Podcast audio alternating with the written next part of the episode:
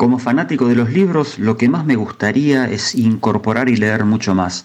Pero para eso casi siempre me falta el tiempo. Ahora lo que tengo es la aplicación Blinkist.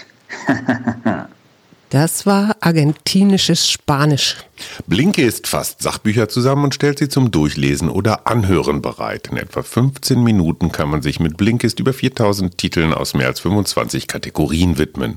Außerdem kommen jeden Monat 40 neue Titel dazu. Und wenn es mal ein bisschen mehr sein soll, stehen die Hörbücher auch in voller Länge bereit. Für alle Hörer von Wir Arbeit, Liebe, Leben gibt es aktuell 25% Rabatt auf das Jahresabo Blinkist Premium. Natürlich könnt ihr die App vorher sieben Tage lang mit allen Funktionen testen. Schaut einfach mal auf blinkist.de slash Arbeit, Liebe, Leben. Alles klein, ein Wort. B-L-N-I-K-I-S-T.de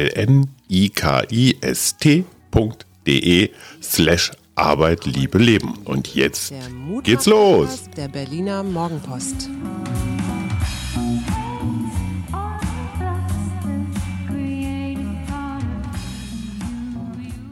Hallo und schönen Dienstagmorgen, Mittag, Abend oder ein anderer Tag. Hier sind wieder wir, der Mutmach-Podcast. Mein Name ist Suse Schumacher und mir gegenüber sitzt der Ja, sportliche. ja, ich habe noch die Laufklamotten an, weil ich mich heute über eine wirklich lächerliche Strecke gequält habe. Ich habe immer noch Muskelkater von unserer kleinen Tanzveranstaltung am, am Samstag. Was mich die letzten Tage echt ein bisschen mitgenommen hat, ich meine, man kann von Karl Lauterbach halten, was man will, aber der kriegt jetzt Morddrohungen und Beleidigungen werden schon gar nicht mehr zur Kenntnis genommen. Er hat den Ehrgeiz, das alles der Polizei zu geben. Wie stehst du zu Karl Lauterbach, Schatz? Also ich nehme ihn als sehr laut wahr und immer als Mahner und Warner. Jetzt waren da ja vor der dritten Welle. Und ich kriege ihn, glaube ich, öfter mit als Herrn Drosten oder ähm, sonst irgendeinen Gesundheitsexperten. Nervt er dich? Manchmal schon, ja. Warum? Tja, woran mache ich das fest? Ich glaube, weil ich finde ja grundsätzlich einen vehementen Warner gut, aber ich habe so das Gefühl, der kommt irgendwie jeden Moment immer wieder so wie Kai aus der Kiste. Also mir wird das manchmal zu viel, glaube ich. Da, daran liegt es eher. Also du bist über Lauterbach. Ja. Hast du das Gefühl, dass das, was er sagt, so einigermaßen Hand und Fuß hat? Ja, davon gehe ich eigentlich aus. Also das, was der tut, darf der. Ja, das, ich denke, er hat sich da auch so ein bisschen selbst ernannt oder so, es gibt ja keinen gesundheitspolitischen Sprecher, der sonst so laut ist, oder? Es gibt diesen Typus des, ja, wie soll man das sagen, so des, der, der Loose Cannon. Die größte Panik, die man früher auf dem Kriegsschiff hatte, war, dass sich so eine von diesen schweren Kanonen löste und dann so übers Deck rollte und mhm. alles kurz und klein geschlagen hat. Man kennt diesen Typus. Ja. Es war bei den Grünen früher Hans-Christian Ströbele. Es war ganz lange bei der CDU zum Beispiel Wolfgang Bosbach. Ja. Und jetzt ist es Karl Lauterbach. Und das sind interessanterweise immer Typen, die sind medial sehr präsent, haben in ihrer Partei aber relativ wenig zu sagen. Ja. Also einer, der schon so lange dabei ist und als Mediziner ja durchaus kompetent wie Lauterbach, der hätte ja schon mal irgendwo Staatssekretär in einem Gesundheitsministerium werden können oder in einem Bundesland. Bosbach wollte, glaube ich, immer Innenminister werden, ist auch nie was draus geworden. Die Politikwissenschaft unterscheidet zwischen ähm, Darstellungskompetenz mhm. und Entscheidungskompetenz beziehungsweise mhm. Macht. Das heißt, Darstellungsmacht ist, ich sitze ganz häufig bei Markus Lanz ja. und Entscheidungsmacht heißt, ich kann tatsächlich mitentscheiden entscheiden, ich kann was bewegen. Ja. Und das konnten Ströble, Bosbach, Lauterbach eigentlich nicht. Mhm. Und in den Parteizentralen, oh, der schon wieder. Ja, aber vielleicht braucht es das auch manchmal, also dass da jemand eben ein bisschen lauter ist oder trommelt, um überhaupt so eine Aufmerksamkeit zu erzeugen, also vielleicht auch für die eigene Partei. Aber was ist das, was Menschen dazu treibt? Ich meine, du bist meinetwegen genervt, weil du zu viel Lauterbach hörst. Ja. Du bist ein freier Mensch und kannst entscheiden, ein Fernseh- oder Radioprogramm wegzuschalten. Mhm. Du musst ein Lauterbach-Interview nicht durchstehen. Nö. Du kannst was anderes machen. Ja. Das ist ein freies Land. Ja. Wie kommen Menschen auf die Idee, dem jetzt Morddrohungen an den Hals zu schicken? Na, ich glaube, das geht schon so in die gleiche Richtung ähm, wie bei manchen Querdenkern. Also wenn du deine Ängste, Sorgen, Nöte auf jemand anders verlagern kannst, also der Nubbel ist schuld, wir hatten mhm. ja gestern mhm. das Karnevalbeispiel, dann ist das natürlich auch eine Triebabfuhr, also eine Affektbearbeitung. Ne? Also du, du bleibst nicht stecken mit deinen eigenen Emotionen, sondern du kannst das so schön nach außen äh, abgeben und Einer ist schuld. dich da, ja, und das Netz ist natürlich auch prädestiniert dafür, in so einer Anonymität zu bleiben zunächst oder gefühlten Anonymität. Ne? Die entscheidende Frage, die ich, die mich wirklich auch als Medienmensch umtreibt, was macht das mit einigen Menschen da draußen? Marina Weißband war früher bei den Piraten, als das noch eine Partei war, eine ganz schlaue Frau. Ja. Die hat mal den Begriff des stochastischen Terrorismus aufgeworfen. Das heißt also, früher hatte man die Vorstellung, da ist irgend so ein Einsatzleiter, so ein, so ein- so ein Kopf hinter so einer Bande und der sagt, pass auf, ihr legt da eine Bombe oder bringt den um. Stochastischer Terrorismus bedeutet, die Leute rennen von alleine los. Ja. Ganz viele zum Beispiel dieser ähm, Massakerattentäter haben sich quasi selbst radikalisiert, haben sich durchs Netz radikalisiert. Und wenn man sich den Fall Walter Lübcke anguckt, also der CDU-Politiker aus Hessen, aus Kassel, der ja praktisch in seinem eigenen Haus erschossen worden ist, das war ja offenbar auch einer, ja, der hatte Verbindungen offenbar ins rechtsradikale Milieu, gab es einen ganz schönen ARD-Film dazu, aber das war auch einer, der wurde halt ja auch von diesem ganzen Hass im Netz aufgestachelt. Ja. Da ist für mich eine Grenze überschritten, wenn die Leute sagen, komm, das ist meine Projek Projektionsfläche, da lade ich alles ab, meinetwegen. Ja. Aber wo werden aus Gedanken und Mails und Briefen dann Taten? Das ist die entscheidende Ja, Frage. kann ich dir nicht beantworten, so schnell aus dem FF. Habe ich mich noch nicht mit beschäftigt. Hast du das Gefühl, dass das mehr geworden ist? Weil ich meine, früher musstest du ein Stück Papier nehmen, was drauf. Ja, ich glaube, es ist leichter geworden und dadurch, Brief, Briefumschlag, Briefmarke, Briefkasten. ja, ich glaube, es ist leicht. Also es ist erstmal grundsätzlich leichter geworden, online äh, mal eben so ein, also das sehe ich ja bei Facebook auch, mal eben schnell so einen Kommentar abzulassen. Und dann nach mir die Sinnflut. So, ne? Und ich bin im Recht. Ich beschäftige mich da auch aus einem anderen Grund mit, weil es gibt einen Blogger, der war früher für die FAZ tätig und ist jetzt für die Welt zugange, der nennt sich Don Alfonso. Heißt eigentlich anders, ich glaube Meyer, Rainer Meyer. Und unter seinem ja, Künstlernamen Don Alfonso pestet der so nach Herzenslust gegen alles das, was ihm links erscheint. Ja. Also gegen Hardcore-Feministen und Migrantenversteher. Und das ist immer so hart, ganz hart an der Grenze des Sagbaren, manchmal auch darüber hinaus. Der sagt aber, hey, das ist eine Kunstform. Das ist so ein bisschen wie, ich sag mal, Ekel Alfred früher bei, bei den Tetzlaffs, der einfach mal so Grenzen überschreitet. Nun war in der Zeit letzte Woche ein ganz interessanter Aufsatz, der nachwies, dass diese Tweets von Don Alfonso von einer ganzen Reihe von wirklich Hardcore-Rechten, also Rechtsradikalen, geliked und auch weiter verbreitet werden. Und da wurde die durchaus berechtigte Frage gestellt, ist jemand, der sowas twittert, mitverantwortlich für diesen stochastischen Terrorismus, also für das Aufwiegeln. Kann, schon kann natürlich gut sein, wenn jemand bestätigt wird, dadurch, dass er zum Beispiel Tweets von anderen bekommt oder liest oder so. Kann schon sein, dass das mit anregt, äh, weiterzumachen, so von wegen, ich bin ja nicht allein mit meiner Meinung, sondern da gibt's ja verschiedene ähm, Kanäle, wo das genauso bewertet oder gesehen wird. Bist du auch schon mal angepestet worden im Netz? Ja, ich habe so ein bisschen Facebook, ähm, ja, Erlebnisse gehabt, aber das war jetzt nicht äh, weiter wichtig. Also weil es ging ja auch nicht weiter. Aber ich glaube, wenn mir das jetzt permanent so um die Ohren fliegen würde und das geht ja nicht nur Herrn Lauterbach so, sondern wir hatten ja Jens Spahn auch im Interview, der erlebt das ja auch. Vielleicht nicht ganz so doll, aber äh, der, der kennt das ja auch. Ne? Und Das ist Also selbst so ein kleines Fernsehlicht wie ich, der, was weiß ich, alle Jubeljahre mal in irgendeinem Talk ist, selbst ich kriege, egal was ich sage, nach einer Plasberg, Maischberger Landsendung 10 bis 20 Mails, von denen ungefähr drei ganz nett sind. Sieben sind so, ich bin völlig anderer Meinung, aber noch so im Bereich des Erträglichen. Und fünf bis zehn sind aber auch so, so, Ja. boah, wenn wir erst mal dran sind, dann wissen wir, was wir mit so Typen wie dir machen. ja.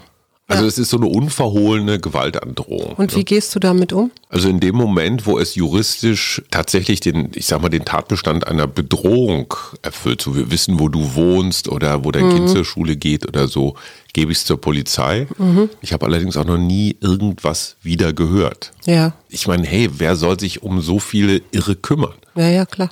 Jede Talkshow, jeder Gast mal 10 oder 50, da kannst du ein eigenes Kommissariat ja, für abstellen. Im Grunde gab es das früher ja auch schon, nur dann musstest du eben, wie gesagt, einen Brief schreiben. Und ähm, aber es gibt, gab diese Briefeschreiber auch immer in Redaktionen. Auch dieses Enthemmte so, ich bring dich um, du Schwein? Ich glaube ja. Also, ein Mutmach-Podcast hat die Aufgabe, positive Nachrichten zu verbreiten. Was fällt dir zu Gurkenwasser ein? Zu Gurkenwasser? Wir ja. pfeifen auf den Gurkenkönig. Nee, aber zum Beispiel, wenn ich sage, komm Schatz, wir machen uns jetzt mal einen richtig schönen Cocktail mit Gurkenwasser. Uff. Geht so, ne? Ja. Äh, in Dingolfing wird Gurkenwasser ausprobiert als Mittel gegen Eis und Schnee. Hm. Quasi statt Streusalz. Ja. Also offenbar ist diese Kombination aus Essig. Ich würde immer denken, das ist dann eher so ein bisschen glitschig, aber okay. es scheint offenbar zu helfen. Ja. Und äh, da gibt es ein Werk von Develei, das ist so eine Gurkensauerwarenfirma. Ja. Und äh, die haben das mal ausprobiert. Wahrscheinlich ist denen irgendwo ein Fass Gurkenwasser umgefallen. Und auf einmal war der Schnee weg, so wie immer so Erfindungen passieren. Und, das und dann friert es damit auch nicht mehr oder so? Also, weil das ist ja der Punkt. Ja, klar, du, du hast den Schnee dann vielleicht weg, aber das darf dann ja auch nicht darunter frieren. Es scheint so, ne? zu funktionieren, sagen erste Versuchsreihen. Und die Brandenburger sind natürlich hoch interessiert, weil die Spreewaldgurke braucht natürlich auch jede Menge Gurkenwasser. Ja, das finde ich auch viel und besser als so weg. blödes Salz oder so, das dann ja auch der Erde wieder nicht gut tut. Ich habe noch ein paar saure Gurken im Kühlschrank. Wir werden das ausprobieren und euch auf Genau, wenn es jetzt noch eine Weile, wenn es noch eine Weile kalt bleibt, ne, das ist ja auch immer noch die Frage, und wie sich das die, Wetter jetzt entwickelt. Was ist die Steigerung von Gurkenwasser? Was ist noch eine Spur ekliger? Als Gurkenwasser? Hm, Wurstwasser. Echt wahr. Ja, okay. Und also, da, das, das geht auch, oder wie? Nö, ich wollte jetzt gerade nur mal so Wurstwasser. Wasserarten. Okay. So, jetzt aber du Wasserarten. Ich fand interessant, dass es einen Ornithologen gibt, der ein Fake-Video aufgedeckt hat. Und weißt du, wie der das gemacht hat? Äh, Moment, ein Ornithologe ist ein Vogelforscher. Ja, genau. Und der hat ein Rotkehlchen-Video enttarnt, das ist in Wirklichkeit ein Blaumeisen-Video? Nein, es, es, war ein Fake-Video und zwar ähm, sah man die kolumbianische ILN-Guerilla-Organisation, mhm. die gesagt haben, wir mischen uns weiter in die Politik Ecuadors ein. Mhm. Dann lief das, also ging das, wie sagt man so schön, viral. Ne? Mhm. Wurde also auch bei Twitter von allen möglichen, in Ecuador sind gerade Wahlen, also mhm. das muss man vielleicht dazu sagen. Und dann hat er sich das angeguckt und hat natürlich als guter Ornithologe das Ohr an den Vögeln, die man da im Hintergrund hören konnte, weil das war irgendwie draußen und mhm. Dschungel war klar. Mhm. Und dann hat er irgendwann gesagt, Quatsch, das funktioniert hier nicht, weil das kann nicht in Kolumbien passiert sein, weil der Brauentiner Moon, Mu oder Moon, äh, dieser Vogel, den gibt's eben nur in einer speziellen Region zwischen Ecuador und Peru.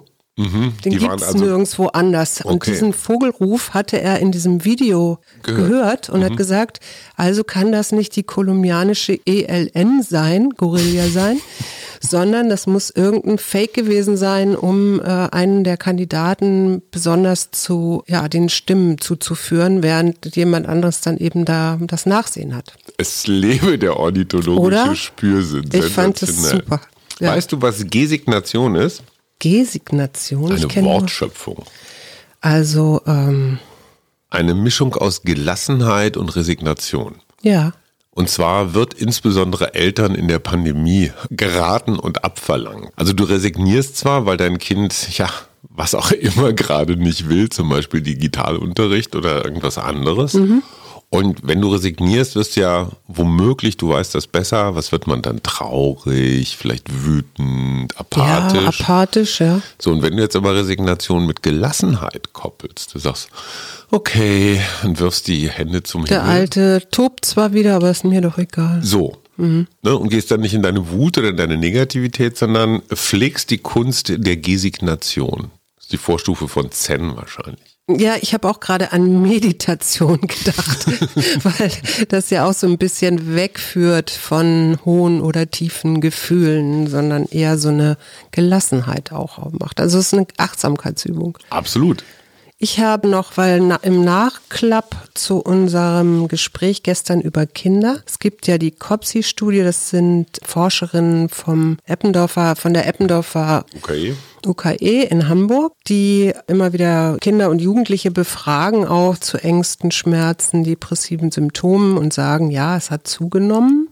Also ein Drittel der Kinder so in etwa sind schwerer belastet. Und es gibt aber, und das fand ich so schön, von der Kinder- und Jugendpsychiatrie Uni München eine Homepage, die heißt corona und du.info. Und da gibt es Tipps zum Stressabbau, zu positivem Denken, zu Kontakt halten zu Freunden, zur Ernährung und Bewegung für Kinder. Also da können sich Jugendliche Hilfe suchen und vielleicht hilft das ja ein bisschen weiter oder auch Eltern oder Lehrer mal draufgehen und mal gucken, was da so für Hinweise sind. Jetzt mal ganz ehrlich, ich, wir lieben ja die Wissenschaft und wir glauben ja auch fast alles, was uns erzählt wird. Ne? Aber wenn du eine Forscherin bist und du gehst mit der These los, Corona stresst die jungen Menschen viel, Ja. dann wirst du natürlich deine Fragen so formulieren, dass die jungen Leute womöglich auch sogar schon spüren, was von ihnen Ja. erwartet wird. Ja.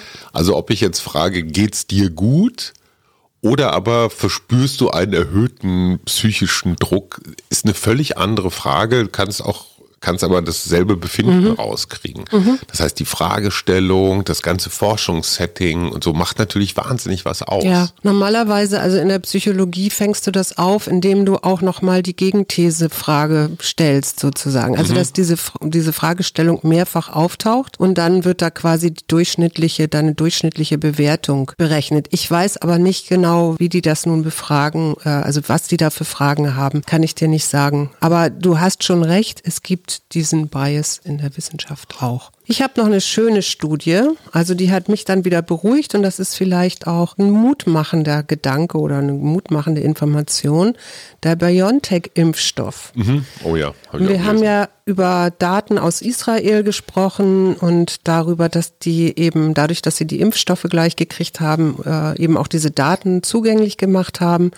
Und so wie es aussieht, reduziert dieser Impfstoff, also Covid-19-Fälle wohl drastisch und eben auch schwerere Verläufe wurden seltener. Die haben immerhin 600.000 Menschen befragt oder äh, an, untersucht danach und Geimpfte hatten zu 94 Prozent weniger Symptome Das ist schon viel, ne? ja, als eine Kontrollgruppe. Und jetzt frage ich dich Folgendes, ja. Also, ach so, und es scheint tatsächlich auch so zu sein, dass Geimpfte weniger Viren produzieren, also möglicherweise wirklich weniger ansteckend sind. Das ist ja auch immer noch so eine ungeklärte Frage gewesen, ja. Und jetzt? In Israel gibt es zwei Regionen, wo wohl relativ hohe Inzidenzzahlen sind und gleichzeitig sich relativ wenig Menschen impfen lassen wollen. Und jetzt hat man überlegt, dass man dafür ja ein freie Essen ausgeben könnte. Und ich frage dich mal, meinst du, das würde hier funktionieren? Also mit dem Hinweis, hier gibt's eine freie Pizza und einen Kaffee. Die Leute, also das eine ist Jaffa-Humus. Plus das zweite habe ich vergessen und das andere war eine Pizza und oder und Kaffee. Und wenn du da deine Einwohnerkarte vorlegst, dass du aus dieser Region kommst, dann kriegst du das, sollst du das kostenfrei kriegen, aber dafür dann eben dich impfen lassen. Meinst du, das funktioniert? Ich glaube ja, weil was umsonst ist, funktioniert immer. Aber wegen einer Pizza? Entschuldige bitte, ähm, wir haben an diesem Wochenende erfahren, dass zwei Millionen Menschen in Deutschland offenbar in ihren Wohnungen relativ frieren, weil Ja. sie die Heizkosten nicht bedienen können.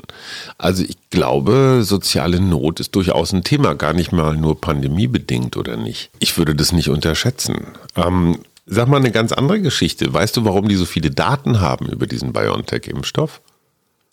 Naja, sonst hätten sie die Impfdosen ja nicht bekommen. Genau, das war die Bedingung. Ne? Also pass auf, Netanyahu, du kriegst äh, den vielen Impfstoff, aber wir wollen den größtmöglichen Zugang zu den Daten der Geimpften haben. Ja, Wäre das in Deutschland möglich gewesen?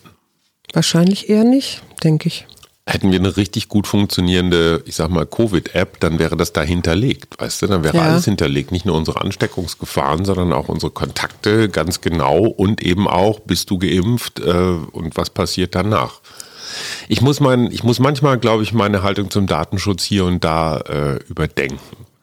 Ja. Ich finde jetzt gerade das Beispiel Israel, alle Forscher gucken auf die Zahlen und wollen die Zahlen haben und gucken, ey, guck mal, was da alles passiert und wie spannend und es hilft doch der ganzen Welt, was jetzt gerade Ja, in Israel passiert, oder? Klar. Kann man Schindluder betreiben mit den Daten, aber man kann auch durchaus Segensreiches in die Welt Mhm. bringen. So, wir ziehen eine Karte Ja, die ziehe ich heute mal, ja. zur Abwechslung. Ich habe vorhin darüber nachgedacht. Ich bin nämlich heute nicht so gut drauf. Wieso? Ja, ich weiß nicht. Ähm, also man weiß ja, dass Wetter durchaus auch noch so ein Faktor ist. Und Mhm. ähm, das Wetter heute war so mäßig, eher grau und kalt, kalt. Und ja, ich weiß nicht, woran es liegt. Da habe ich überlegt, ist das jetzt Pandemiemüdigkeit? Und ich glaube nicht. Ich glaube, es ist einfach nur schlechte Laune ausnahmsweise. Liegt es am Wetterwandel? Hast du Rheuma oder so, was auf Nee, aber ich bin empfindlich bei Wetterumschwung. Das stimmt. Also kommt jetzt der Sommer. Gut. nee, der. Sommer glaube ich nicht, aber ja, vielleicht gibt es einen Wetterumschwung. Das kann natürlich sein. Karte. Die, die Karte sagt, man muss auch mal loslassen können. Okay, ich lasse jetzt meine dunkle Stimmung los und sehe mir die nicht mehr weiter an Wir spielen und jetzt laute, freue mich Musik. auf einen richtig coolen Experten Mittwoch mit meiner großen Koryphäe Judith Mangelsdorf, Dr. Judith Mangelsdorf. positive Psychologie pur. Tschüss. Und tschüss.